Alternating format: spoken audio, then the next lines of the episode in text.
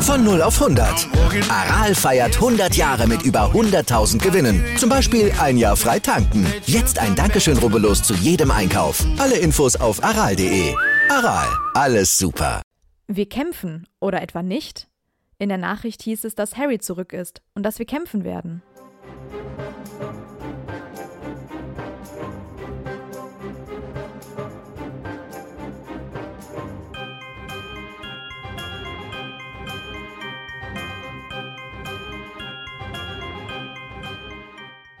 Hi, ich bin Amber Und ich bin Antonia.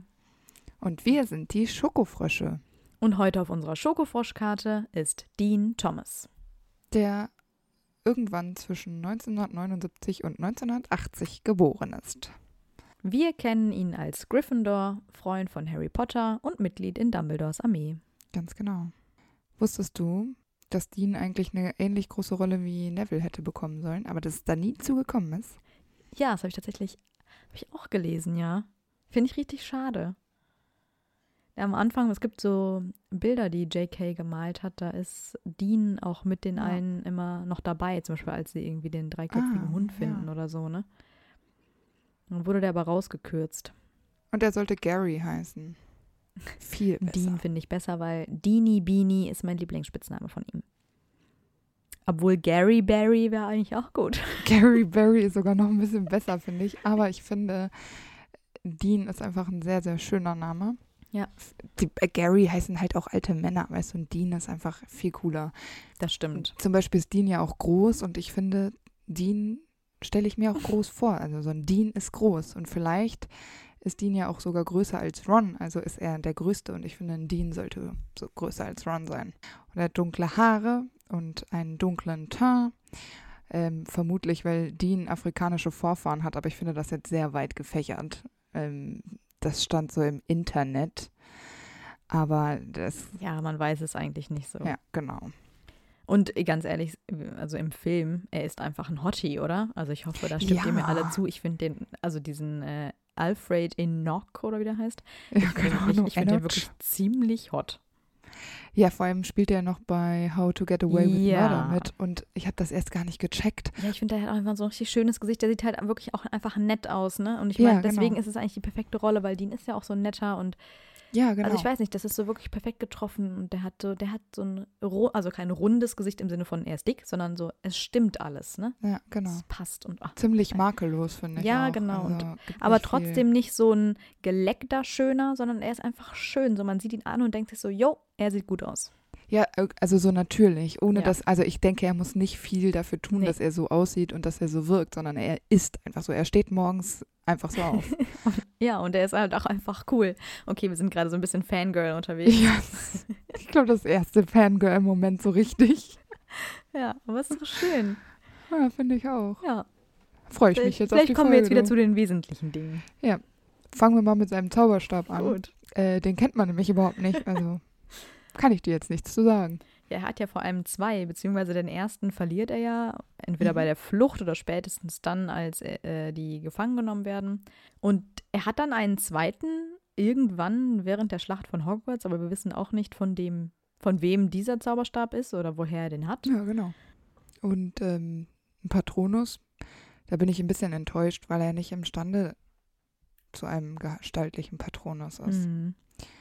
Das finde ich schade. Finde ich auch schade. Sein Irrwicht ist ganz besonders abgefahren, denn das sind abgetrennte Hände, die von selbst durch die Gegend laufen. Und ähm, ganz ehrlich, der Gegenfluch, das machen die ja bei Lupin im Unterricht, Mhm. ist, dass die abgetrennte Hand in so eine Mäusefalle steigt und dann gefangen ist. Das ist doch nicht lustig. Das Nee. ist immer noch ekelhaft. Vor allem, und- ich glaube, der Gute Äh. hat einfach zu viele Muggel-Horrorfilme geguckt, Ja. weil das ist wirklich abgespaced, so eine abgetrennte Hand, die läuft. Also ich meine, musst du dir halt mal wirklich vorstellen, ne, dass die so auf dich zugerannt kommt, ist schon ungeil, aber irgendwie echt ein bisschen abgedreht. Aber dass das die größte Han Angst ist, ich meine, was macht er mit einem abgetrennten Fuß, wenn der vorbeiläuft? Das ist dann okay oder was? Also weiß ich nicht. Die Hand ist schlimmer, weil die kann nach dir greifen. Der Ja, Fuß das kann dich nur treten. Das es war. Ja, vor allem, ich stelle mir die halt auch so blutig vor und die Fingernägel Ja, so genau. abgewetzt, weil die, die, die läuft ja dann so da drauf. Der läuft, also, genau, ach, läuft er da drauf. Bah. Ja, also wirklich so Horrorfilm-Szenario. Da hast du ja recht, er- dass er zu viele Muggel-Horrorfilme geguckt hat, weil wir wissen ja, dass er in der Muggelwelt groß geworden Mhm. ist. Denn sein Vater war zwar Zauberer, da kommen wir dann gleich nochmal zu, aber Dienstmutter war ein Muggel. Wir haben da jetzt keine Namen, aber das ist eigentlich auch gar nicht wichtig. Mhm. Denn sein Vater, der ein Zauberer war, hat seiner Frau niemals erzählt, dass er ein Zauberer ist. Genau, er wollte nämlich seine Familie so beschützen vor den Ja. Gefahren des ersten Zaubererkriegs und quasi vor den Todessern und Voldemort, Mhm. die ja auch offenbar wirklich nach ihm her waren, denn anscheinend wurde Deans Vater dann tatsächlich auch von Todessern ermordet. Mhm. Ja, weil er sich weigerte, sich ihnen anzuschließen. Aber trotzdem frage ich mich, ist das richtig, deiner Familie nichts zu erzählen? Weil im Zweifel machen die Todesser doch keinen Unterschied aus einem wissenden Muggel und einem Muggel, der nichts weiß. Also wenn sie Ja, die genau. Familie wollen, dann nehmen sie sich die Familie. Dann ist es egal, ob das einfach nur Muggel sind oder ob das wissende Muggel sind, weißt du? Vielleicht hat er nur gedacht, dass äh, die Todesser sich nicht genug Mühe geben, alles zurückzuverfolgen, sondern sich Hm. quasi nur auf die Zauberer konzentrieren, um Leute zu rekrutieren. Oder er hat quasi seine Familie auch dahingehend schon früher verlassen, sodass die Todesser ihn gar nicht ne, Ja, in, in Ja. seinem Haus quasi gefunden haben, sondern Ja. da war er dann schon alleine unterwegs. Trotzdem finde ich es nicht richtig.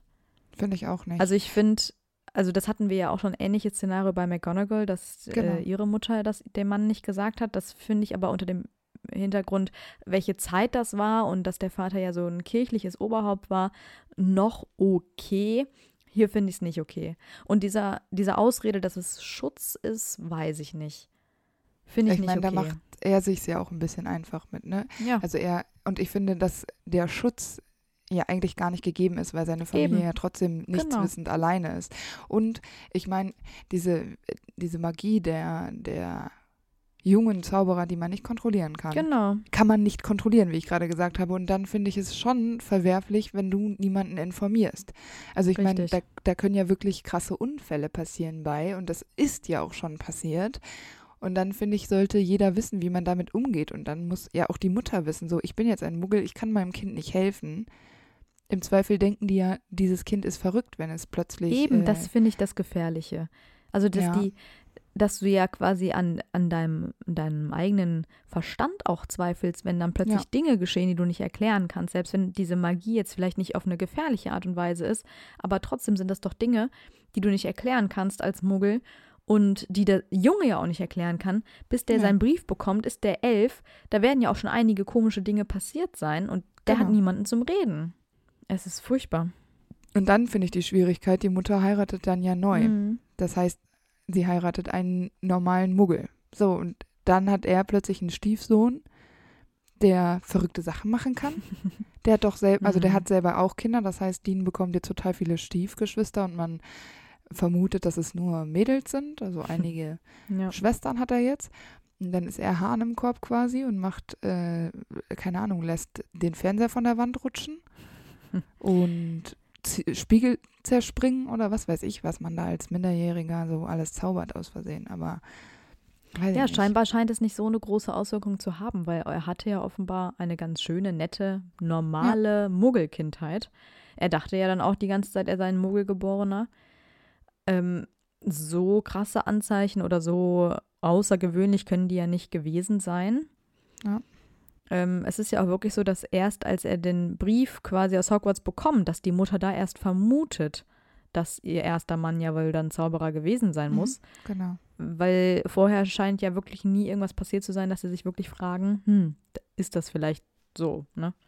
Ja, aber das glaubt sie ja auch nur Mhm. und es wird ja nie bestätigt. Genau. Das ist ja Deans Problem eigentlich Ja, auch ähm, Das stimmt. gerade äh, ähm, im siebten Band. Ja, dass es halt nie irgendwo festgehalten beweisen, wird. ne? Genau. Und er als muggelstämmig gilt, obwohl er stimmt. das ja gar nicht ist. Also ja. ähm, das ist auch so einmalig. Also das kennen wir ja so eigentlich sonst noch gar nicht so. Das stimmt. Es, also der hat auf jeden Fall eine sehr außergewöhnliche, ja, familiäre Herkunft.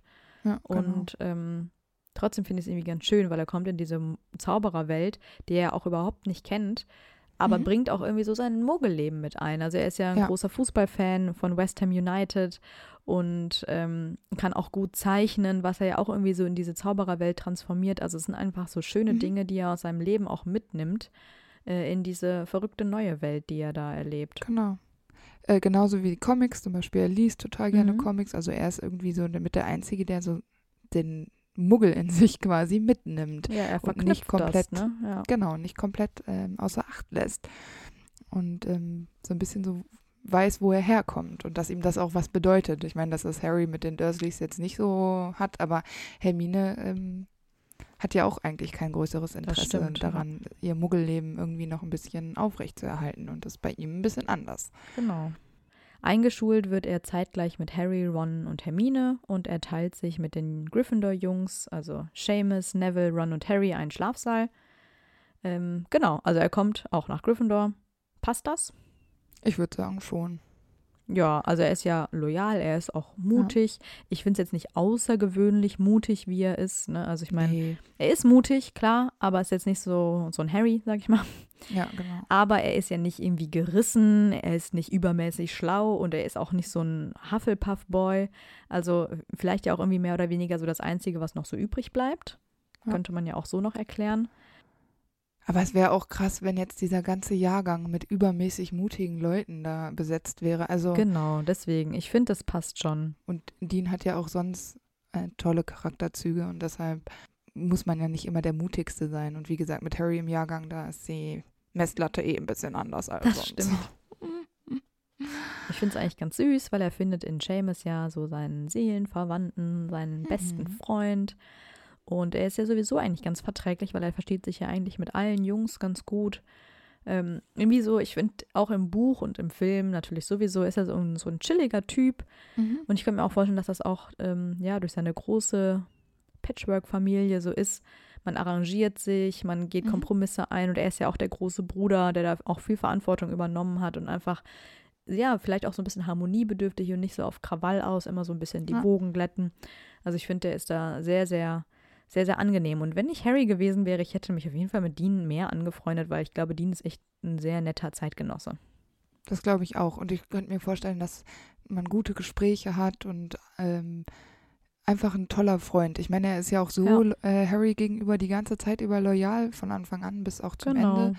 Da, daher stammt ja auch unser Zitat aus dem siebten Band, kurz vor der Schlacht von Hogwarts. Und obwohl die gar nicht so eng befreundet sind, hat Dean ja kein Problem damit, auch seinem besten Freund mal zu sagen, so, nee, wir Genau. sind jetzt auf Harrys Seite. Und ich glaube, Harry hätte einen größeren Mehrwert aus Dean gehabt, als mit Ron, der da hin und wieder mal zickig ist. Mhm. Aber naja, kann man sich ja nicht aussuchen. Das ist ja auch manchmal ein bisschen. Schicksal. Ja.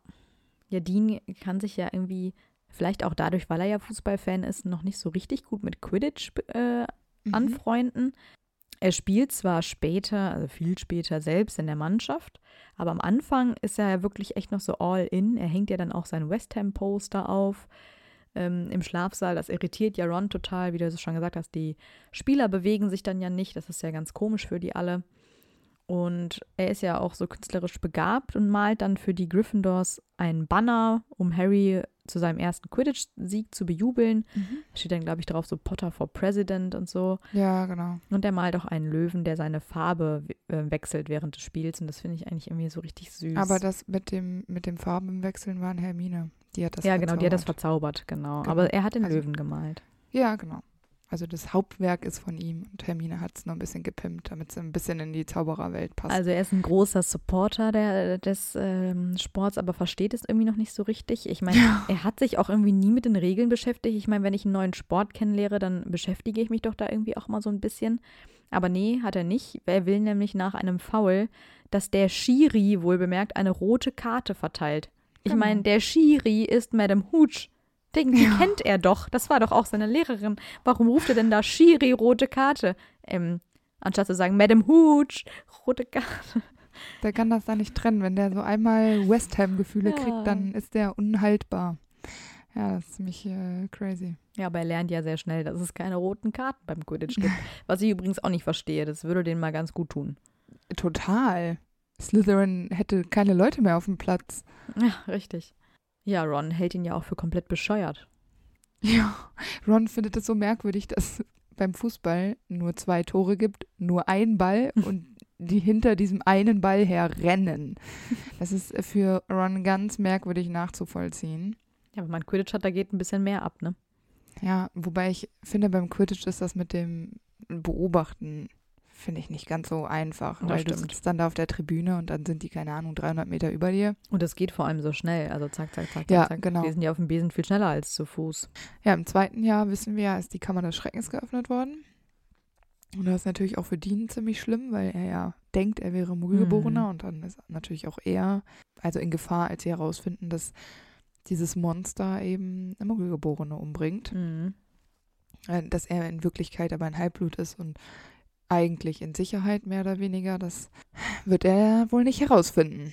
Er ist eigentlich auch ganz intelligent, weil wie alle Schüler hat er auch eher rumspekuliert, so wie funktioniert das mit der Kammer des Schreckens. Mhm. Und er kam dann sogar zu dem Schluss, dass die Kammer des Schreckens mit Hilfe dunkler Magie zu öffnen ist. Ich meine, das ist jetzt nicht so weit hergeholt, aber irgendwie, Also dafür, dass er eigentlich keine Ahnung hat von der Zaubererwelt, ist das schon sehr Ja. beachtlich, weil diesen Genau. Schluss hätte Harry zumindest nicht gezogen. Und Professor Binz hat das aber gestoppt, diesen Gedanken. Dann war diese Situation für Dean quasi dann auch vorbei und keiner hat mehr so richtig darüber nachgedacht. Aber und er ist als krasser Muggel aufgewachsen, also wirklich keinerlei Berührungspunkte mit der Zauberei. Ja, das ist eben. schon Ja, aber er scheint sich mehr informiert zu haben als manch anderer, der in Mogelfamilien groß wird. Harry.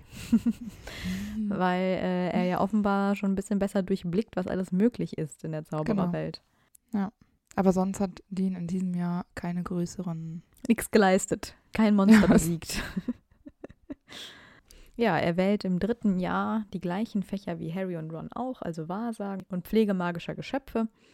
Und ich finde es irgendwie ganz süß, weil er ist immer total fasziniert, vor allem bei Hagrids Unterricht, weil es ja natürlich auch so Kreaturen sind, von denen er natürlich nie geträumt hat, dass die existieren. Und Mhm. hier auch wieder irgendwie anders als Harry. Der findet das zwar auch immer alles so ein bisschen cool, aber Dean ist so richtig so, wow. Äh, aber er hat ja auch Schiss vor dem Hippogreif zum Beispiel. Ich meine, das ist natürlich auch ein angsteinflößendes äh, Gerät.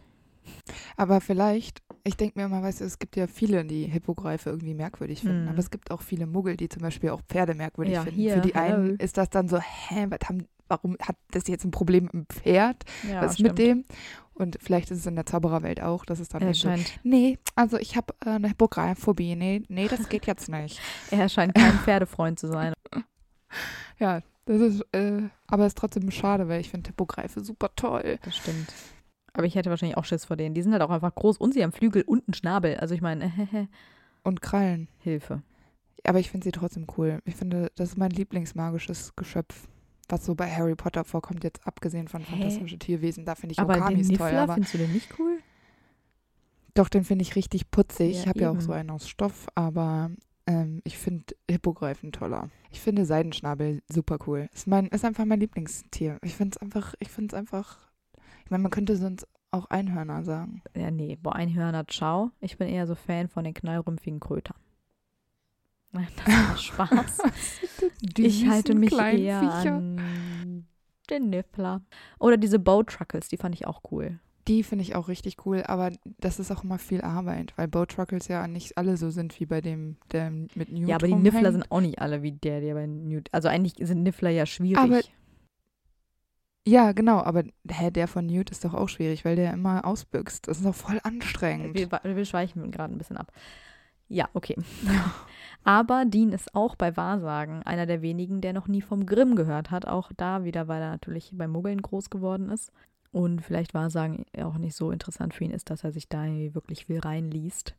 Aber ist ja wahrscheinlich auch schwierig für einen Muggel, also jemand, der als Muggel aufgewachsen ist, mit Wahrsagen hinzukommen. Also ich, das ist ja. Ja, so ein Aberglaube irgendwie, ne? Also Mhm. außer du bist halt eh schon so ein Astronomie-Fan, der das, der dann irgendwelche Zeichen liest oder so. so die Tarotkarten gelegt. Ja, ja, genau. Und deshalb äh, kann ich voll verstehen, dass er da jetzt nicht mega drauf abfährt. Also. Aber ich dachte mir, bei seiner Wahl der Unterrichtsfächer, wir wissen ja von Harry und Ron, dass die absichtlich Mhm. so gewählt haben, weil sie glauben, dass das der Weg des äh, geringsten Widerstands ist und sie möglichst einfach das Mhm. Schuljahr überleben. Das ist aber dumm, weil es gäbe die Option Muggelkunde, ne? Ja, genau. Wenn man einfach hätte Muggelkunde nehmen können und die hätten Ja, überall. Ron vielleicht nicht. Ron wäre wahrscheinlich in Muggelkunde noch schlechter gewesen als bei Wahrsagen. Das Aber Dean ja. Aber ich, bei Dean könnte ich es mir wirklich noch vorstellen, der denkt sich so, naja, aber Muggelkunde kenne ich. Und hier bei Wahrsagen oder pflegemagischer Geschöpfe lerne ich wenigstens was Neues aus dieser coolen Welt. Wobei Ja. Wahrsagen, da hätte ich dann lieber noch irgendwie, was weiß ich, irgendwie alte Runen oder so genommen. Deshalb könnte ich mir vorstellen, dass Dean sich entweder dachte, ja, ich mache auch einfach das, dann habe ich meine Ruhe. Oder ist sowieso, es gibt doch immer so Kurse, auch in unserer Welt, die einfach häufig belegt werden, weil man denkt, das wäre am einfachsten. Und vielleicht ist er auch nicht so richtig engagiert und lernt die ganze Zeit von selbst und fleißig und bla. Und dachte sich, na so überstehe ich das Ganze ohne viel Aufwand. Ich könnte mir auch vorstellen, dass er sich da auch nach Seamus richtet, was der halt nimmt. Und Ja. Seamus hat auch äh, diese Fächer, glaube ich, genommen. Beziehungsweise ich glaube, der gesamte Gryffindor-Jungs-Schlafsaal hat das alles genommen. Die sind alle zusammen da, oder? Neville ist ja auch dabei, ne? Ja. Ja. Aber Dean hat sonst ja auch kein Problem, äh, für einen Freund die Regeln Mhm. mal zu brechen. Denn er schlägt vor, Harry die Unterschrift zu fälschen, weil Harry ja nicht die Bescheinigung von Vernon unterschrieben bekommen hat, nach Hogsmeade gehen zu können. Und dann dachte sich Dean, ja, kein, kein Thema, Harry, ich mach das für dich. Vor allem, also die Entschuldigung ist ja, er kann so gut zeichnen. Deswegen kann er ja auch die Unterschrift fälschen. Also nur weil man gut zeichnen Ja, kann. wenn das so einfach wäre. Ja. Wahrscheinlich ist es aber am sinnvollsten, dass er es macht, weil er sich mit Muggelschrift auskennt und das vielleicht sogar mit Kugelschreiber machen könnte, weil Dean ja vielleicht zufällig genau einen hätte. Stimmt. Ja, ja, mein Onkel, mein Muggelonkel unterschreibt immer mit Feder und Tinte. Ja, genau. Ja, ja, der ist da ganz, äh, ganz mittelalterlich unterwegs. Also der, Der liebt, liebt das. auch Zauberei. Der liebt das Anderssein. Aber äh, das funktioniert ja leider nicht, weil McGonagall und alle ja schon wissen, dass Onkel Vernon es nicht unterschrieben hat. Ja. Deswegen würde auch eine gefälschte Genau. Unterschrift nichts bringen. Tja, aber es ist nett von Dean, dass er es vorschlägt. Ich meine, hätte ja, und auch so ein bisschen müssen. rebellisch, Ja, genau. ich. Kommen wir mal zur Quidditch-Weltmeisterschaft, denn da ist er dabei, weil er mit Seamus und seiner Mutter zu dem Event geht. Und das finde ich irgendwie cool, dass sie ihn da mitnehmen. Das ist eine Mordsmöglichkeit für ihn. Er hätte da ja sonst nie Genau. hingekonnt. Und ich glaube, hier entsteht ja auch wahrscheinlich so seine richtige Begeisterung für diese Sportart vielleicht, weil er dann wirklich gepackt ist und das so richtig hautnah miterlebt und Profis sieht und so. Ist vielleicht nochmal ein bisschen so ein Fußballcharakter als nur. Ich meine, das musst du dir auch vorstellen, du siehst, der sieht ja quasi nur Amateur-Quidditch in der Schule. Und beim Fußball hat er ja wirklich sein Profi, Ja. Zeugs. Was ja eigentlich auch ein bisschen schade ist, weil ich meine, sobald er in Hogwarts ist, der kriegt ja gar nichts mehr mit, wie West Ham gespielt hat, ne? Ja, Kein genau. Internet, der kann nicht mit seinen Ja. Eltern mal kurz kommunizieren. So eine Eule dauert. Ja, aber das ist ja nicht Nee. top aktuell. Also der hat keinen Live-Ticker, der kriegt eigentlich nichts mit das ganze Schuljahr. Wenn er halt in den Ferien mal zu Hause ist, da ist im Zweifel dann eh Genau, Winterpause oder, die oder so. Vorbei. Also ist total bescheuert. Ja. Der Arme. Und jetzt äh, hat er jetzt aber wenigstens ein bisschen Ersatz gefunden, weil ich glaube, hier packt ihn Quidditch auch so richtig. Also ich meine, muss ja bei so einem Event. Glaube ich auch. Vor allem ist äh, Seamus ja auch ein Halbblut, ne? Der hat doch auch einen Mhm, ja, Muggelvater, so, glaube ich. Und ähm, kann sich dann ja auch vielleicht so ein bisschen hineinversetzen äh, in, in Dean als Muggelgeborenen, Ja, denkt genau. er zumindest. Naja, es war auf jeden Fall ein Spaß auf der Quidditch-Weltmeisterschaft, bis es natürlich, wie wir wissen, von den Todessern beendet worden ist. Da wissen wir aber gar nicht, wie es Dean ergangen ist. Wobei ist nicht ähm, Seamus, der ist doch Mhm. Ire. Und das ist ja in Irland. Also vielleicht haben die da ja auch gar nicht übernachtet, So sondern sind nach dem. Spiel halt auch einfach wieder nach Hause. Ja, kann ja auch ja, sein. könnte ich mir halt auch vorstellen. Deswegen haben die es vielleicht auch gar Ah. nicht mitbekommen. We will Yes. never know. Naja, aber trotzdem, das Trimagische Turnier steht vor der Tür. Yes. Dean ist weiterhin seinem Haus loyal und favorisiert sogar Harry. Also ich Mhm. meine, die meisten oder auch viele der Gryffindors favorisieren ja nicht zwingend Harry. Aber. Dean ist da super cool und ist, we- selbst wenn er nicht für Harry ist, sondern wenigstens für sein Haus. Mhm. Und die haben ja auch bis zu diesem Zeitpunkt auf jeden Fall keine enge Freundschaft. Und äh, deshalb glaube ich, dass es vielleicht tatsächlich eher mit dem Haus zu tun hat und nicht zwingend mit Harry. Ja. Ja, vielleicht ist es Ja. schon ganz cool für ihn, dass es quasi jemand aus seinem Schlafsaal ist und sowas. Aber ähm, das ist jetzt nicht so eine gezwungene Loyalität. Ich finde es halt spannend für Dean, weil das natürlich auch der gleiche Schlafsaal ist, wie du jetzt gerade gesagt hast. Deshalb denke ich dran. Naja, aber dann haben die ja im Schlafsaal im Zweifel immer den richtigen Gossip, also so aus erster Hand von Harry. Wirklich. Die kriegen ja sogar mit, wenn Ron und Harry Ja, da streiten. Also genau. die kriegen ja eigentlich alles Ja, mit. das ist ne? sowieso ein bisschen das stimmt. strange, diese Schlafsaal-Kombination und diese Art zu leben, aber okay. Keine Privatsphäre und nichts. Na, Ja. null. Aber würden sie nur Cedric als äh, Trimagischen Champion haben, dann wüssten sie halt nichts, weil ich bin mir ziemlich sicher, äh, Cedric ist viel älter. Der hat äh, dann natürlich auch die älteren Freunde, mit Ja, denen Mit dem haben die ja nichts zu tun. gar nichts zu tun, keine Berührungspunkte. Und so ist es sicherlich nochmal eine ganz andere Art für den gesamten. Schlafsaal des Trimagische Turnier mitzubekommen Mhm. äh, durch Harry. Und dann finde ich, finde ich, kann man auch mal loyal Harry gegenüber sein. Kann man mal machen. Wir wissen ja leider nicht, mit wem Dean zum Weihnachtsball Ja. geht, weil Seamus geht ja mit Lavender und Mhm. Harry mit Pavati und viel mehr Mädels aus dem Gryffindor-Jahrgang kennen wir eigentlich gar nicht, außer Hermine, die ja mit Krumm geht. Es muss natürlich noch ein paar mehr Mädels geben, die wir vielleicht einfach nur namentlich nie kennenlernen. Also Ja. vielleicht ist er mit jemandem gegangen, den wir nicht kennen. Oder er ist mit einer älteren oder jüngeren Schülerin Ja, gegangen oder mit genau. jemandem aus einem anderen Haus. Aber ich finde es wirklich schade, dass wir das nicht erfahren, weil auch dieser Gossip hätte Aber- mich interessiert. Aber er wäre gerne mit Padma. Oder, genau, mit Padma oder Pavati, genau. Ja, weil er sagt auf jeden Fall, dass die ganz hot sind, ne? Genau. Und äh, das hätte er gut gefunden, weil er sie ja so hübsch findet. Aber äh, Harry und Ron verkacken es ja. Also beide Mädels wären mit Dean besser dran gewesen. Ja, aber dann finde ich es ein bisschen dumm, weil Padma und Pavati hatten beide voll lang nicht, nicht jemanden. Und Seamus hat Lavender gefragt. Dann hätte Dean doch mal locker Lavenders beste Freundin Pavati mal eben fragen können. Warum macht er das denn dann nicht? Vielleicht ist er auch ein bisschen schüchtern. Oder er hatte vorher schon einen Crush auf jemand anderen. Oder dem hatte sogar schon eine Freundin ja. und wir erfahren das aber nicht. Weil Dean kriegt natürlich den Gossip mit, aber Harry kriegt wieder nichts über Dean mit. Dabei Ja. würde mich das ja schon interessieren, auf welchen Typ Frau Dean vielleicht steht, ja? Ja, und ich finde, äh, Harry könnte mal ein bisschen interessierter sein bei sowas. Der kümmert sich nur um sich selbst. Das stimmt. Oh Mann, ey. Ja, auf jeden Fall ähm, finde ich das wirklich sehr schade. Ja, finde ich allerdings auch. Ja, seine Loyalität oder seine Unterstützung für Harry wächst natürlich vor allem, weil er jetzt auch Ron wieder auf Harrys Seite ist und er Mhm. zeigt auch hier mal wieder seine Zeichenskills und malt Poster über Harrys Siege im Trimagischen Turnier. Manchmal habe ich so ein bisschen das Gefühl bei ihm, also du hast jetzt gerade gesagt, er stellt sich seinem Freund gegenüber, Seamus und so, es kommt aber erst später. Ich habe ein Mhm. bisschen das Gefühl, bis zu diesem Zeitpunkt ist er eher so ein kleiner Mitläufer. Ähm, Ich glaube, weil er oft Angst hat, mit seinem Muggelgetue anzuecken. Ja. Und er ja einfach auch denkt, ich habe ja eigentlich gar keine Ahnung von nichts und dass er dann lieber das macht, was die anderen machen, einfach um sich anzupassen, um irgendwie, ja, nicht groß aufzufallen oder irgendwie, um nicht das Falsche zu machen. Deswegen glaube ich schon, dass er sich manchmal auch von Seamus beeinflussen lässt. Ja, zumal Seamus ja auch nicht ganz so leichten. Ja, Also, genau. Also, der hat ja schon auch einen Charakter, der, der Kerl. Dann ist es vielleicht einfacher, ihn einfach machen zu lassen und zu Genau. vertrauen, dass er weiß, was er tut. Aber es ist ja jetzt nicht unbedingt negativ. Also, Dean ist Nee, nicht einer dieser nicht. Mitläufer, wo du dann am Ende denkst, boah, ey. der lässt sich halt leiten. Ne? Genau. Er, er nimmt so eine Führung dann halt gerne an, weil er denkt, Ja. ja, okay, nehme ich mal mit. Seamus hat ja auch grundsätzlich oder bis zu diesem Zeitpunkt zumindest nichts Böses im Sinne, Ja, genau. ne, so todessermäßig oder so, das ist um Gottes Willen, sondern es ist halt wirklich so, er hat jemanden gefunden, an den er sich halten kann und das Ja. nimmt er halt dankend an. Genau. Was ja auch vollkommen okay ist. Natürlich. Aber bis zu dem Zeitpunkt habe ich schon eher immer das Gefühl, dass er das macht, was die große Masse macht, Ja. einfach um nicht anzuecken.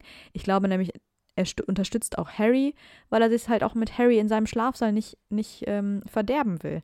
Weil wenn er jetzt quasi so einen Potter stinkt-Sticker tragen würde und ähm, sich quasi auf Cedrics Seite stellt, dann wäre es natürlich auch eine schlechte Stimmung da im Schlafsaal, ne? Und deswegen könnte ich mir halt vorstellen, er ist immer eher so einer ein bisschen Harmonie. Hey, cool, jemand aus Mhm. Gryffindor, den supporten wir jetzt. Aber ich finde es jetzt keine verwerflichen Nee, überhaupt nicht. I Gedanken, die Dean da hat. Alles, alles vollkommen okay. Ja, und ich finde nämlich gerade deswegen kommt im fünften Schuljahr äh, Deans Persönlichkeit erst so wirklich richtig Mhm. gut raus, weil er entwickelt sich ja zu, zu seinem eigenen Charakter quasi. Und er Ja, diskutiert ja genau. dann schon irgendwie in der ersten Stunde mit Umbridge, weil sie Lupin beleidigt und Ja. er Lupin ja auch verteidigt. Also da hat er dann wirklich seine eigene Meinung, die er ja aufgrund seiner Erfahrung ja schon gesammelt hat. Also Ja. er weiß, er hat Lupin erlebt, er weiß, das ist ein guter, guter Lehrer. Mhm. Dafür kann er sich dann auch einsetzen und das macht er dann ja auch. Von den Dingen, von denen er vielleicht nicht so viel Ahnung hat, da hält er sich dann lieber raus. Aber da hat er ja wirklich einen klaren Standpunkt und ich finde es mega, dass er da schon den Mut hat, äh, da Umbridge zu widersprechen. Naja, vielleicht fällt es ihm auch ein bisschen leichter als äh, vielleicht ähm, Zaubererkindern, einfach weil er ja in diese Ministeriumsgeschichte nicht so eingeweiht ist. Also Stimmt, ja. die Dimensionen davon werden, wird er gar nicht so parat haben, Ja, stimmt. sodass es ihm vielleicht ein bisschen einfacher fällt und Umbridge für ihn vielleicht wirklich mehr eine Lehrerin ist als eine Ministeriumsmitarbeiterin, die da versucht, Hogwarts äh, Mhm. neu zu strukturieren. Aber trotzdem finde ich, dass er das tut, trotzdem sehr stark und ihm ja auch auffällt, dass dieses nicht praktische Lernen, also nur diese stumpfe Theorie über Verteidigung gegen die dunklen Künste, eben keinen Sinn ergibt. Genau. Also er hat anscheinend schon im fünften Teil ermerkt, wahrscheinlich, okay, jetzt sind hier ein paar Schwingungen. Harry sagt, Voldemort ist zurück. Ähm, er glaubt Harry ja auch, Mhm. Im Gegensatz genau. zu Seamus wieder. Ja, das finde ich nämlich auch so besonders. Genau, also irgendwie scheint Dean in dem Moment so ein Gespür dafür zu haben, okay, eigentlich müssten wir praktisch was lernen, weil jetzt haben, komm, bekommen wir es mit den dunklen Künsten zu tun und Mhm. ich bin hilflos. Ich bin äh, ein Muggelgeborener, zumindest geht er ja davon aus. Und dann finde ich es schon stark. Also er setzt sich ja dann Voll. nicht nur für sich ein, sondern eben auch für alle anderen. Und Genau. ähm, das ist echt beachtlich. Ich meine, wie alt ist er? 15. Ja, das stimmt. Und ich meine, klar, er ist natürlich jetzt auch nicht so unter dem Einfluss des Tagespropheten, weil er Ja. den halt einfach im Sommer auch nicht gelesen hat. Das heißt, er hat im Zweifel die Artikel ähm, gar nicht mitbekommen, wo Mhm. über Harry und Dumbledore so gelästert wird.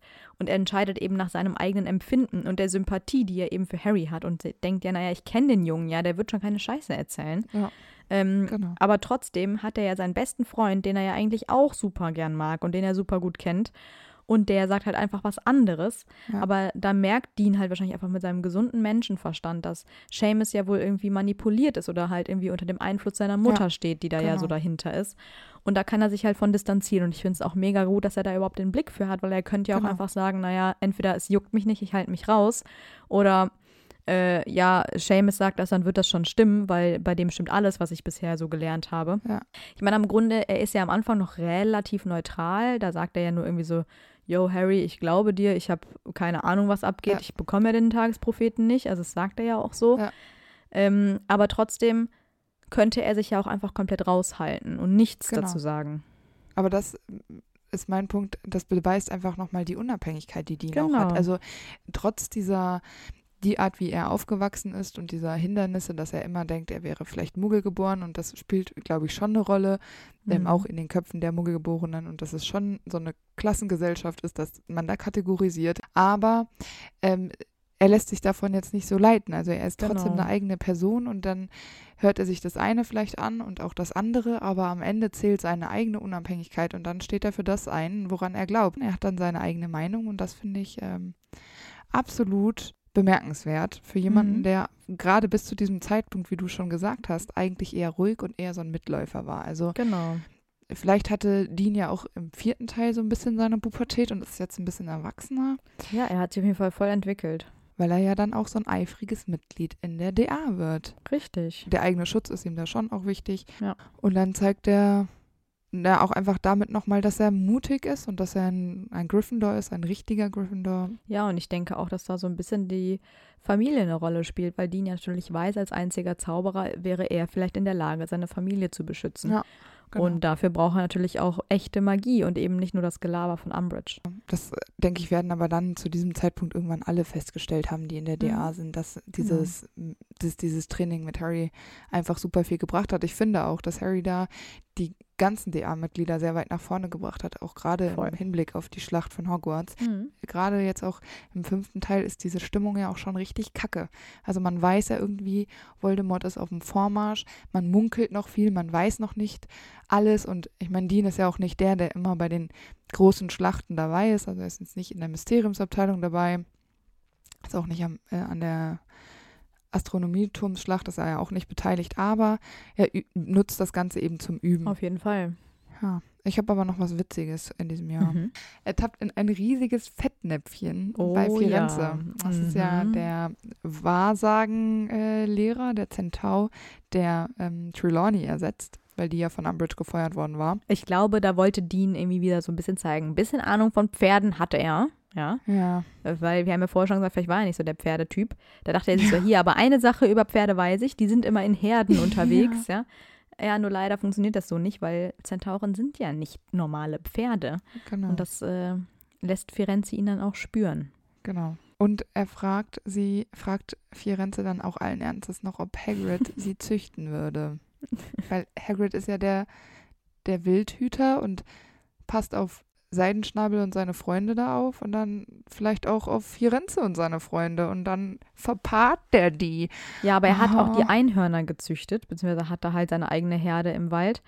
Und das schl schließt er dann halt einfach, dass es dann bei den Zentauren auch so sein muss. Dabei sind die Zentauren ja in der Hinsicht gar keine Tierwesen, Nee. wie jetzt Einhörner zum Beispiel. Also- ja, ganz.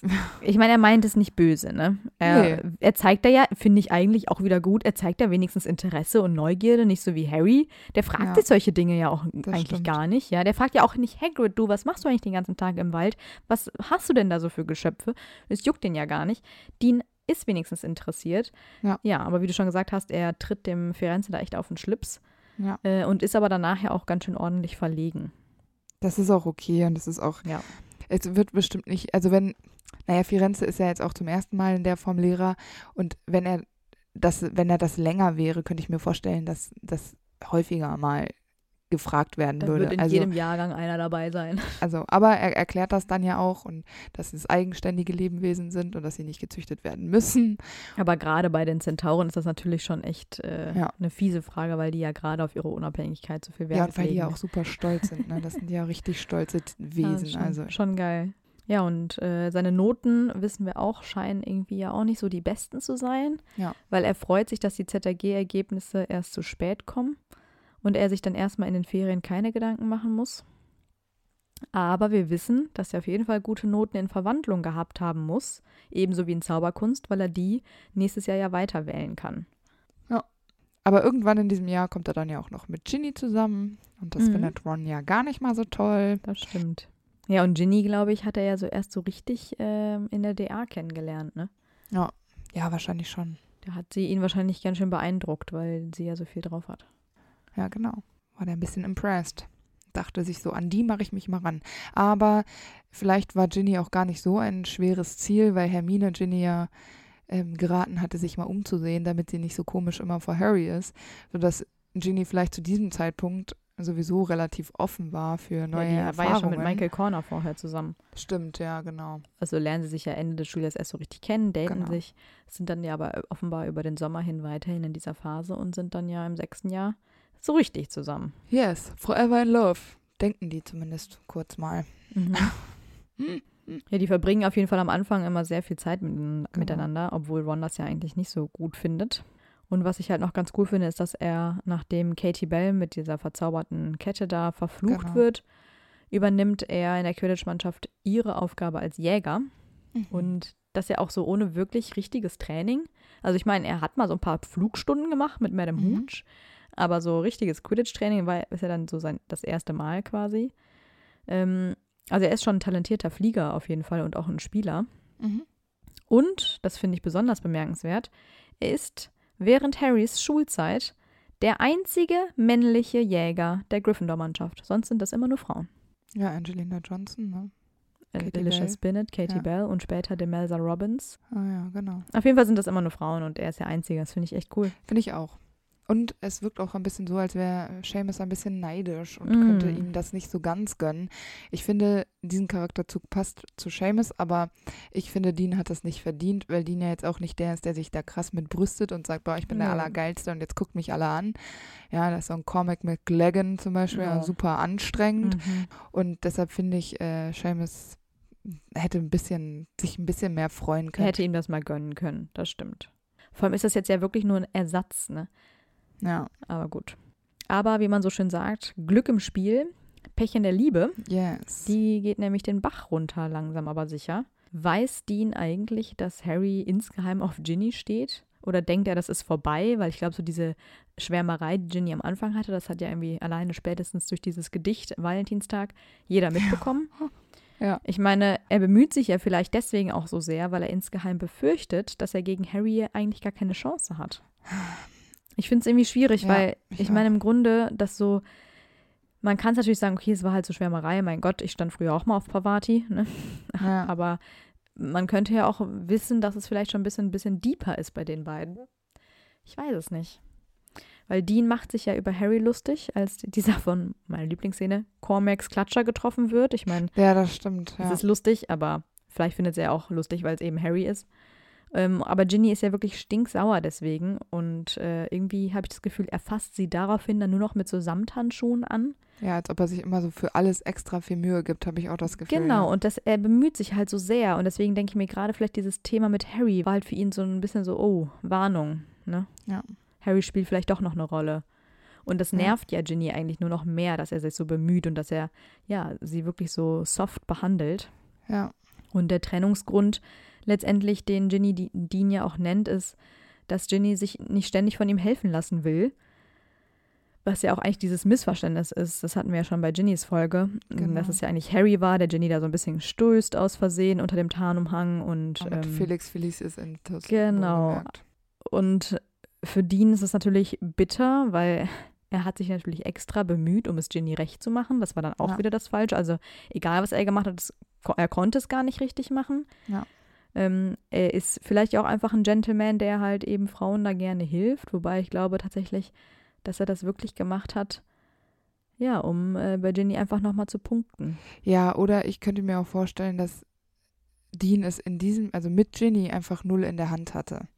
Das, vielleicht war ihm das auch von Anfang an bewusst und das, das ist immer ich so ein kleiner auch, Schatten. dass er das wusste. Genau, dass immer so ein kleiner Schatten, also so ein, so ein bitterer Beigeschmack quasi dabei gewesen ist in der Beziehung. Und also wir wissen jetzt auch nicht von ihm, dass er untröstlich war und keine Ahnung, wie Lavender da den, Mhm. die theatralischste Szene der Welt gemacht hat, sondern es wird ihn verletzt haben und das ähm, wissen wir auch, dass es nicht so ganz einfach war, aber letztendlich war das ja jetzt auch, ich meine, die waren, wie lange waren die zusammen? Ja, fast ein Schuljahr vielleicht, ne? Das ist ja jetzt auch nicht so, so super lang. Ja, für Ginny ist das lang, du. Ja. Nee, also ich, ich denke mir halt auch, er wird spätestens nach dieser Klatschergeschichte wird er wissen, dass Harry irgendwo noch eine Rolle spielt. Ja. Er wird ja auch zum Beispiel wissen, dass die den Sommer häufig miteinander verbringen. Ja, genau. Ja, oder auch die Ferien allgemein. Also ich glaube schon, dass Ginny wahrscheinlich ja auch viel von Harry erzählt. Ja. Und es ist vielleicht für Dean deswegen ja auch nicht schön zu hören, weil er eben um die Vergangenheit der Ja. beiden weiß, ne? Ja, und vielleicht ist es wirklich dann auch einfach zu sagen, so, es war jetzt hier so, ein, so eine Jugendliebe Mhm. und so ein, weil er hasst Harry ja auch nicht, also es ist jetzt Nee, nicht so, als stimmt. wäre er jetzt feindlich Harry gegenüber. Immerhin teilen die sich nach wie vor den äh, Schlafsaal, Mhm. sondern für ihn ist es dann auch einfach okay und er nimmt es dann so hin, wie es ist. Also ist jetzt auch kein Drama-Boy. Ja, genau. Er ist ja einfach sehr fair. Nee, genau. Und das, genau das, was ich eben schon meinte, er ist halt so aus Harmonie auf. Ne? Also er wird jetzt Ja. nicht einfach mit Harry Stress anfangen. Aber man Ja. merkt schon, dass er, ja, verletzt ist oder auch vor allem auch sehr überrascht, weil es ja sehr schnell geht. Also kurz nach der Trennung macht Ginny ja schon mit Harry rum. Ja, das stimmt. Ähm, ja. Und er macht ja dann, das ist ja nach diesem Quidditch-Sieg, macht er ja sogar sein Glas kaputt vor lauter Schreck. Also man merkt schon, ähm, dass ihn das mitnimmt. Und für Ginny war es ja offenbar schon viel früher vorbei als für Ja. ihn. Und es kam ja für ihn dann vielleicht doch ja überraschender als gedacht. Und Ja. Deswegen hängt er ja da wahrscheinlich in dem Moment schon noch an ihr, als das dann mit Harry passiert. Ja, das ist, finde ich aber auch vollkommen okay. Ich meine, Mhm. ich sag immer, einer ist immer verletzter als der andere und einer leidet mehr als der andere. Also Klar. gra- gerade bei solchen Beziehungsbeendigungen, wo noch ein Dritter im Spiel war, ist natürlich immer der, der dann am Ende letztlich tatsächlich alleine ist, immer der, der am meisten leidet. Ich finde es dann irgendwie ein bisschen schlimm, weil ich meine, vielleicht haben die ja auch schon mal über Harry geredet, so von wegen, ja, Ja. hier, was ist eigentlich mit dir und Harry und so. Und vielleicht hat Ginny ihm dann ja auch gesagt, du, das ist alles vorbei, da ist nichts, bla bla bla. Ja. Dann wäre es für den, die natürlich auch bitter. Weil Genau. das dann zu sehen und denken, jo, dann war ich ja irgendwie doch nur so ein Platzhalter, ist natürlich irgendwie auch ein bisschen scheiße, ne? Aber jetzt ist er natürlich auch noch jung und ähm, ihm kann im Leben noch viel passieren. Deshalb finde ich, äh, so ein bisschen Herzschmerz ist halt immer dabei. Ja, Das ist- er muss nach vorne schauen. Genau. Das tut er ja eigentlich auch. Ich meine, irgendwann ist das vorbei und dann redet er vielleicht auch nicht mehr drüber. Also vielleicht hat er mal mit Seamus ein Butterbier drüber getrunken und dann ging es wieder. Ja, aber es wird ja für ihn nicht unbedingt leichter, weil ich glaube, Nein. er weiß schon auch bei Dumbledores Beerdigung, dass es e- eventuell auch sein letztes Hogwarts-Jahr sein Ja. könnte.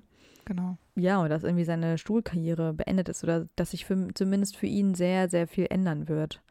Und das macht es ja auch nicht besonders leicht, Nee. weil ähm, in seinem eigentlich siebten Jahr ist es ähnlich wie bei Harry, er kehrt nämlich nicht nach Hogwarts zurück, Genau. weil Muggelgeborene werden ja von Todessern verfolgt und Dean muss fliehen, weil er seinen Blutstatus ja nicht beweisen kann. Genau. Ja, aber er glaubt doch auch gar nicht, dass er Halbblut ist, oder? Er hat halt die Vermutung, es könnte sein, aber er kann es nicht beweisen, also Pech gehabt. Ja, genau. Ja, und in Hogwarts sind eh keine Muggelgeborenen mehr erlaubt. Deswegen hat er keine Chance. Ja, weil Snape ja, Genau. ja dann auch, In ganzen Slytherin-Manier. genau. Naja, gut, ist ja auch von, von Voldemort so Ja. gewünscht. Genau. Ja, aber wir wissen eigentlich relativ wenig, wie seine Flucht verlaufen ist. Ja. Ich könnte mir auf jeden Fall vorstellen, dass er irgendwie noch seine Familie beschützt hat oder versteckt hat oder sowas, dass sie auf jeden Fall in Sicherheit sind. Denkst du, er hat sie informiert, was hier abgeht? Weil ich könnte mir vorstellen, Ich denke schon. Das, Ich ja? glaube, er macht, ja, ich glaube nicht, dass er den gleichen Fehler macht wie sein Vater. Und dann denkt er sich, ähm, ich sag denen das jetzt alles und dann kommen die klar. Ja, ich würde, denke mir, dass er die auf dem Laufenden gehalten hat und gesagt hat, Leute, ich muss abhauen, ihr seid in Sicherheit, haltet euch bedeckt, ihr kennt mich nicht, so, und weg ist er. Und dann, obwohl er eine schöne Kindheit hat, das heißt wahrscheinlich auch ein enges Verhältnis zu Stiefgeschwistern äh, Hm. Geschwistern und Stiefvater und seiner Mutter natürlich, Hm. dass die das einfach hinnehmen und sich denken, ja, okay, der hat da Zauberer-Shit am Ja, Laufen, die ist okay. können, die können, glaube ich, nichts dagegen tun, weil die merken ja natürlich auch, die Muggel merken ja auch, dass was anderes ist und die haben ja wenigstens eine Erklärung dafür, ne? Naja, das stimmt schon. Aber ich, also ich fände es nicht verwunderlich, wenn er vielleicht Schutzzauber auf das Haus gelegt Ja. hat. Ich meine, so ein bisschen was werden sie ja gelernt haben und es gibt ja auch äh, Bücher und so. Aber ich weiß nicht, ob er direkt erklärt hätte, so ich schwebe hier in Lebensgefahr, weil ich nicht beweisen kann, dass ich ein Halbblut bin. Vielleicht hat er auch so getan, als ob er einfach nach Hogwarts zurückgeht. Hm. Einfach nur, damit sich keiner unnötig Sorgen machen kann, weil ich auch nicht glaube, dass er so ein so der Typ ist, der gut aushalten könnte, wenn man sich unnötig Hm. äh, um ihn sorgt und oder dass Das er anderen Leuten unnötig das Leben schwer macht, weil er nicht möchte, dass jemand leidet seinetwegen. Deshalb Ja. vielleicht könnte es auch sein, dass er einfach schon Vorkehrungen ge geschaffen hat. Jetzt nicht so krasse wie Hermine, aber durchaus sein Bestes gegeben hat, Mhm. seine Familie zu beschützen. Vielleicht hat er auch gesagt, so dieses Jahr läuft das alles ein bisschen anders. Aber ich könnte mir vorstellen, dass er es nicht so konkretisiert hat, weil wenn ich wüsste, mein Sohn Hm. schwebt in Lebensgefahr, weil da ein rassistischer, diskriminierender. Blutreinheit verehrender Vollidiot. Glatzkopf da am äh, Start ist, da würde ich ausflippen. Ja, ja, da würde ich mich so schwach fühlen als Muggel. Ich könnte niemand, also wa, wa, was ist die Möglichkeit der Du Eltern? kannst ja deinen Sohn noch nicht ja, beschützen. ja, genau. Also du, du kannst nichts machen. Und dann spaziert er du, durch die Tür und du weißt nicht, ob du ihn wieder siehst oder auch Mhm. nicht. Und Ja, boah, das wäre ja der, der Schmerz des Todes für diese, für die Familie, von der wir ja nicht wissen, dass die irgendwelche gröberen Probleme gehabt haben. Und deshalb könnte ich mir vorstellen, dass er einfach sein Bestes gegeben hat, sie zu beschützen mit Das Zaubern. kann sein. Und mit der Unwissenheit. Und das halt eben doch, wie sein Vater quasi gemacht hat, ne? Ja, genau. Weil wir Ja. wissen ja auch nicht, dass er sonderlich zornig auf seinen Vater gewesen ist. Also, dass er Nee. jetzt ihn, weiß ich nicht, Ja, verflucht. der weiß ja auch theoretisch gar nicht genau. richtig, was aus ihm geworden ist oder was passiert ist. Genau. Also von daher, Ja. wir wissen es nicht, aber es gibt Genau. eben diese zwei verschiedenen Arten. Genau. Aber wir wissen allgemein eigentlich sehr wenig darüber, wie seine Flucht letztendlich verlaufen ist oder wie das losgegangen ist oder ob er wirklich vielleicht auch angegriffen wurde und einfach abhauen musste. Vielleicht hat er ja auch das Tabu ge gebrochen. Wir haben keine Ahnung. Jedenfalls trifft er irgendwann auf Ted Tonks, also Nymphodoras Vater. Und die beiden reisen zusammen weiter und treffen dann wahrscheinlich noch viele, viele andere auf dem Weg und später unter anderem auch Dirk Cresswell und zwei Kobolden, nämlich Griphook und Gornuk. Und Mhm. diese Gruppe schließt sich zusammen und ähnlich wie das Goldene Trio sind die ständig unterwegs und campen in verschiedenen Wäldern und versuchen alle Spuren zu beseitigen und ja, sich ein bisschen bedeckt zu halten. Das bringt aber leider nicht so viel, weil sie ja Nee. am Ende doch entdeckt werden und auch Sie schrumpfen genommen. auf jeden Fall immer, immer kleiner Genau, zusammen. also es werden immer mehr, werden getötet ja. oder bleiben anders auf der Strecke und, ähm, und werden ja dann doch von Greifern entdeckt und gefangen genommen. Wobei das kommt erst später. Es gibt Ja? vorher nämlich noch eine äh, Situation. Ähm, Harry, Ron und Hermine bekommen nämlich mit, dass sich äh, ein Teil der Gruppe zumindest über Harry unterhält. Die drei können sich allerdings nicht offenbaren, weil sie ja unter diesen Schutzzaubern versteckt sind. Dean unterstützt der Harry nämlich nach wie vor und macht sich Sorgen um Ginny, weil sie in Hogwarts in Gefahr kam, weil sie auch nach wie vor ja auch Harry in Hogwarts unterstützt. Mhm. Und er sagt hier auch, dass er auf jeden Fall Harry äh, als den Auserwählten anerkennt und das auch glaubt und auch glaubt, dass Harry derjenige ist, der sie alle retten kann. Also trägt hier auch wieder so ein bisschen die Hoffnung weiter und ja, zeigt hier wieder seine Loyalität zu Harry, was ja auch für Harry vielleicht in dem Moment ganz schön ist. Ne? Mhm.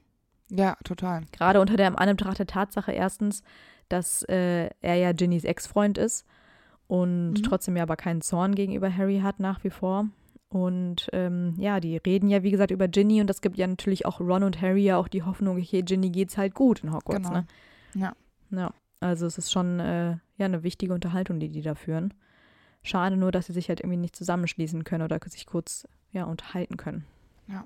Genau, und irgendwann wird die Gruppe oder beziehungsweise nun die, die davon übrig geblieben sind, das sind ja nur noch Dean und Griphook, dann gefangen genommen und Ja. auch äh, zu Malfoy Manor gebracht Genau. als Gefangene da im, im Keller. Und dort treffen sie dann ja auch schon Luna und Mr. Ollivander. Mhm. Luna schafft es ja schon, alle quasi mit so einem alten Nagel von ihren Fesseln zu befreien und freundet sich ja hier mit Dean an. Und das finde ich eigentlich ganz schön. Die kennen sich ja auch aus der DA und Ja. über Ginny ja vielleicht auch, aber hatten ja irgendwie nie so wirklich viel miteinander zu tun.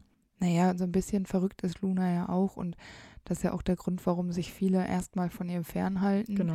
und einfach auch gar keinen Versuch starten, sich mit Luna anzufreunden. Und wenn wir davon ausgehen, wie wir jetzt schon gesagt hatten, dass Dean eher so der Mitläufer ist, ähm, dann wird er, weiß ich nicht, bis zum fünften Teil, also bis zu seinem fünften Schuljahr auch keinen Versuch gestartet haben, sich Mhm. mit einer etwas sonderbaren Person auseinanderzusetzen, sondern hat sich an das gehalten, was eben auch Seamus gemacht hat und die anderen. Und das waren halt bis zu DA hatte Luna da nicht viel zu kamellen. Nee. Umso schöner ist es ja jetzt, dass Luna ihm ja sein Leben da so ein bisschen angenehmer machen kann durch ihre Art. Das stimmt. Aber Dobby kann die Gefangenen dann ja retten, das wissen wir. Genau, weil Harry, und Hermine ja auch dann in Genau. Malfoy Manor landen.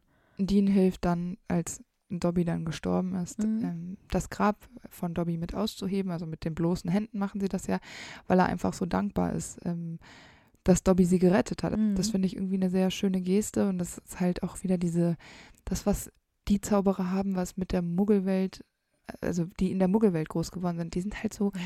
Haben überhaupt gar keine Vorurteile.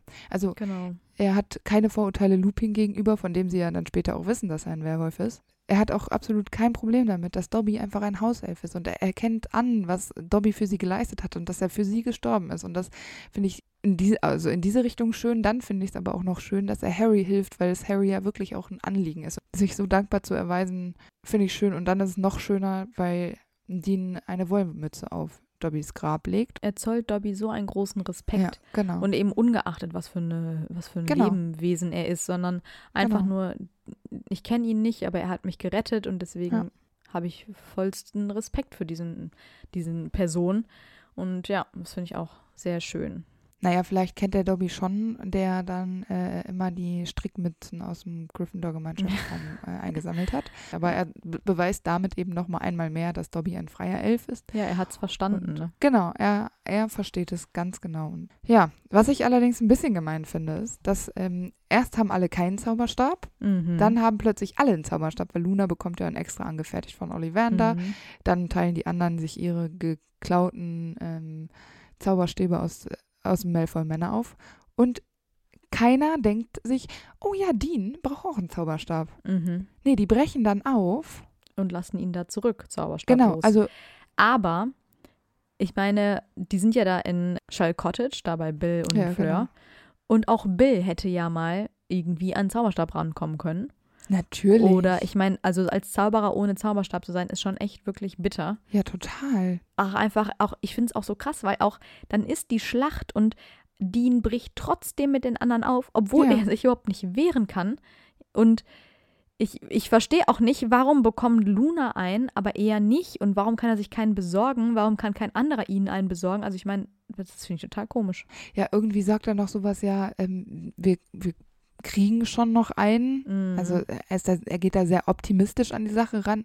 Aber diese Handlungsunfähigkeit in einer Schlacht, in der hauptsächlich mit Zauberstäben äh, hantiert wird. Jetzt gehe ich auch davon aus, dass seine nonverbale und non-Zauberstabmagie Grenzen. kein bisschen gut ist. Ja, also ich kann mir nicht vorstellen, dass er da jetzt ohne Zauberstab ein Wasserglas umkippen kann schon. Also dieser Glauben, den er dann hat, Ich finde es einfach unglaublich mutig. Genau, und das ist wahrscheinlich, ich sag das ja immer, der Hut, der, der entscheidet nicht für die Person, die da gerade sitzt, Mhm. sondern der Hut hat diese Versionen, was, also schemenhaft, was wird, also wie wird er Hindernisse angehen? Ja.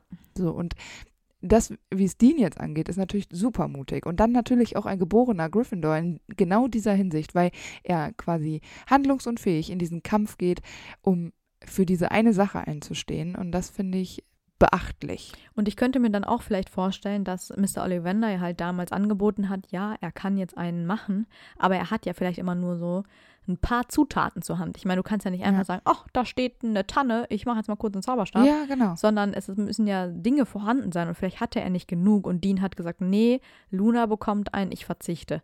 Das ist die einzige Erklärung, die ich habe, warum Luna einen bekommt und er nicht. Ja, genau. Weil es macht sonst überhaupt gar keinen Sinn und ich finde es echt krass, wie mutig er ist, dass er in diese Schlacht zieht, obwohl er keinen Zauberstab hat. Ähm, Er ist Mhm. bereit zu kämpfen, obwohl er sich nicht wehren kann. Ich meine, was hat er vor? Wollte er sich jetzt so auf Muggelmanier irgendwie prügeln? Rugby.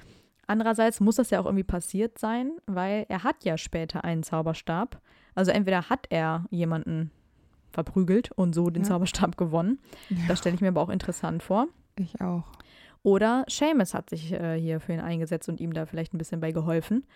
Und ähm, das finde ich eigentlich auch ganz süß, weil die beiden freuen sich ja auch total, sich endlich wiederzusehen. Seamus hat Mhm. ja wahrscheinlich auch schon die ganze Zeit gebangt, weil er ja wusste, wie schwer Dean es hat. Und Mhm. das finde ich irgendwie süß, dass die so, ja, sich so in die Arme fallen. Ja, die fallen sich so richtig in die Arme, genau. Ja, und äh, so süß. ich ähm, bezeichne das als echte Bromance. Wirklich so. Die sind wieder Ja. wie füreinander geschaffen. Und vielleicht ist Genau. das auch so ein bisschen so ein, ja, so ein Push, den Dean da hat, um irgendwie auch nochmal an der Seite seines besten Freundes zu kämpfen und Genau. zu wissen, dass er, ja, da mitzieht und nicht irgendwie unnütz nur rumsitzt. Ja, also aber wir wissen dann doch, dass er einen Zauberstab irgendwann hat und er kann dann ganz normal mitkämpfen. Wenn er ihn jetzt, wenn Seamus ihn für ihn beschafft hat, dann gehorcht er natürlich jetzt nicht unbedingt Dean. Nee, aber ihnen vielleicht geholfen. Ne? Ich, ich denke mir, ich stelle mir das eher so vor. Seamus hat vielleicht irgendwie ne, einen Taranta Legra auf irgendwen befeuert, der jetzt vielleicht nicht der stärkste äh, Ja. ist. Und dann hat Dean der Person eine reingehauen und dann hat er den Zauberstab halt gewonnen. Die müssen ja Nerven haben, du. So, nicht, also er hat, die, Seamus hat natürlich niemanden entwaffnet, weil dann Ja. wäre es ja Seamus Zauberstab, sondern ähm, eher so. Naja, gut, aber das Problem haben Harry, Ron und Hermine ja auch. Das sind ja auch alles nicht ihre Zauberstäbe. Ja, aber man muss auch dazu sagen, es ist immer noch besser, einen Zauberstab mit sich zu Ja. führen, der nicht 100% auf dich hört. Weil wir wissen ja jetzt auch, dass manche Zauberstäbe, auch wenn sie also den, den Besitzer wechseln durch den Kampf, trotzdem dem anderen loyal sein können, also Mhm. dem Zauberer davor, dass sie ihre Loyalität nicht komplett aufgeben können. So, und ich glaube, es ist aber immer noch besser zu haben, ja, einen äh, merkwürdigen Zauberstab zu besitzen, der ein bisschen sein Eigenleben hat, als gar keinen. Ja, auf ich jeden meine, Fall. sein Protego wird ja irgendwie funktionieren und äh, sie überstehen ja auch den Kampf, also Seamus und er. Ja, ich finde es total bemerkenswert, weil er sich ja unter Ja. anderem gemeinsam mit Pavati, aber immerhin mit Anthony Dollarhoff und Travers ähm, duelliert. Und das finde ich schon ganz schön krass. Mal ab, abgesehen davon, was für ein Zauberstab das jetzt ist. Ja. Er hatte gar keine Übung. Er war eigentlich nur eingesperrt, Genau. konnte in Shell Cottage nichts tun. Er hatte keinen Zauberstab die ganze Zeit. Jetzt wissen wir nicht, hat er den wirklich erkämpft? Ist es irgendein Zauberstab? Also ich finde es schon ganz schön krass. Finde ich auch. Man muss, ich muss kurz dazu sagen, wir, immer wenn wir diesen Kampf besprechen, Antonin Dollarhoff kommt immer vor. Also Antonin Dollarhoff hat das meiste für Voldemort gekämpft, würde ich sagen. Das ist wirklich so. Travers höre ich so zum ersten Mal in dieser Schlacht, aber Anthony Dollarhoff ist irgendwie immer überall dabei. Antonin Dollarhoff hat Lupin ja umgebracht. Jedenfalls Mhm. sind schon ein paar dabei gewesen, gegen die Antonin Dollarhoff gekämpft hat. Und kurz als klein, kleiner Abschweifer, der Mann ist uralt. Ja. Der war ja mit Voldemort in der Schule. Ja, Ja, also 70 ein alter 80 oder so, Knacker, ne? der, ja genau, der macht da noch, der macht da noch richtig eine gute Figur, du. Naja, aber Noch. Ähm, ja, noch. Ja. Aber ja, also dass der Dean das so schafft. Ja, und vor allem auch unbeschadet, ne? Aber vielleicht ist es auch diese Portion Mut, die er die ganze Zeit Mhm, ähm, genau. in Und er hat trägt. halt Bock, ne? Er will endlich was Ja. tun, er will für, auch für seine Rechte kämpfen, auch für die Ja. Muggel und alles, ne? Er Ja. will endlich, dass sich was ändert und so. Genau. Ja, auf jeden Fall. Und ich finde es dann irgendwie auch am Ende ganz süß, weil er ja mit Seamus ähm, dann zusammen mit Aberforth in der großen Halle irgendwie Mhm. sitzt und ja, finde ich irgendwie eine, eine süße Konstellation. Finde ich auch. Aber trotzdem, nach der Schlacht von Hogwarts wissen wir nicht mehr so viel, was er dann nach der Schulzeit so macht.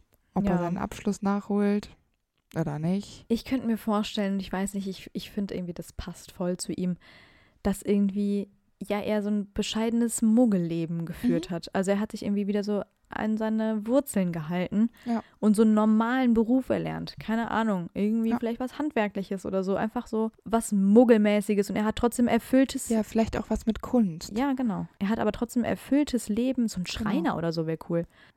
Ja, und bestimmt benutzt er seinen Zauberstab schon für so kleinere Hilfsarbeiten und so. Genau. Er, er hält es nicht versteckt. Es ist kein Genau. Geheimnis so, ne? Also so seine Freunde oder so, die, die wissen das. Ähm, ich meine, klar, er prahlt ja jetzt im Muggeldorf vielleicht nicht rum, aber er Genau. führt, ein glückliches Leben. Er muss sich nicht verstecken. Er Mhm. kann sein Leben, was er quasi auch vorher oder immer wieder in den Ferien gelebt hat, ganz normal weiterleben. Das, Mhm. was er auch wirklich ist.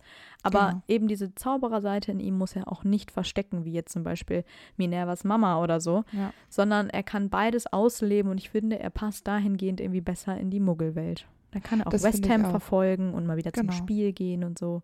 Ja, das denke ich auch, weil ich sehe bei ihm jetzt keine steile Zaubererkarriere im Ministerium genau, oder das irgendwas passt mit Quidditch oder so.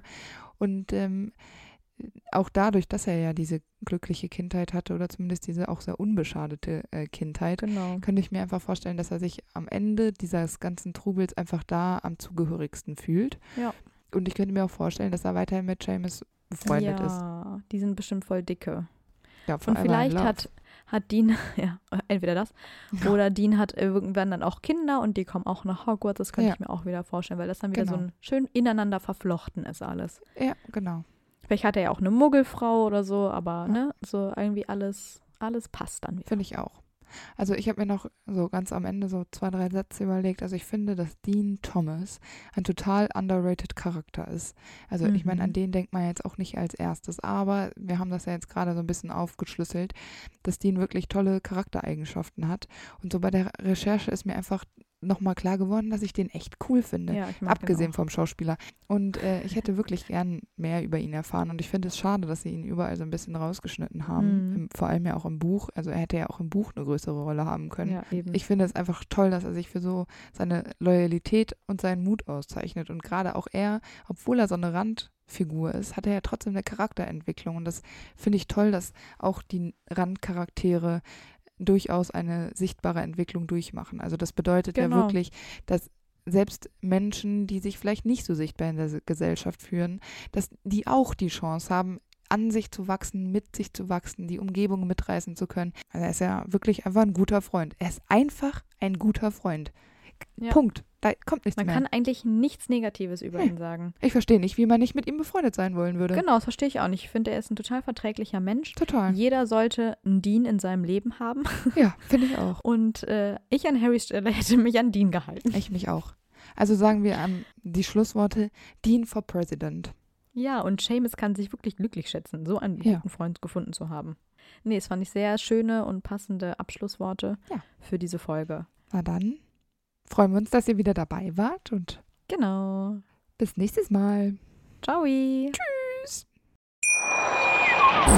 Wieder live von Ihrem Toyota-Partner mit diesem Leasing-Auftakt. Der neue Toyota Jahreshybrid. Ab 179 Euro im Monat. Ohne Anzahlung. Seine Sicherheitsassistenten laufen mit. Und ja, ab ins Netz mit voller Konnektivität. Auch am Start die Toyota Team Deutschland Sondermodelle. Ohne Anzahlung geht's in die nächste Runde. Jetzt los zu Ihrem Toyota-Partner. Wie viele Kaffees waren es heute schon? Kaffee spielt im Leben vieler eine sehr große Rolle. Und das nicht nur zu Hause oder im Café, sondern auch am Arbeitsplatz. Dafür gibt es Lavazza Professional. Kaffee am Arbeitsplatz, der genauso lecker schmeckt wie in eurem Lieblingscafé. Die perfekte Kaffeelösung für jede Art von Unternehmen. Klein, mittel, groß. Ihr habt auf jeden Fall einen Kaffee, der schmeckt.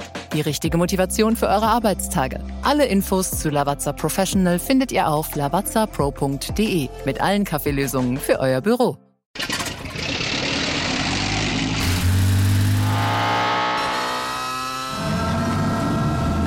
Von 0 auf 100. Aral feiert 100 Jahre mit über 100.000 Gewinnen. Zum Beispiel ein Jahr frei tanken. Jetzt ein Dankeschön, rubbellos zu jedem Einkauf. Alle Infos auf aral.de. Aral, alles super.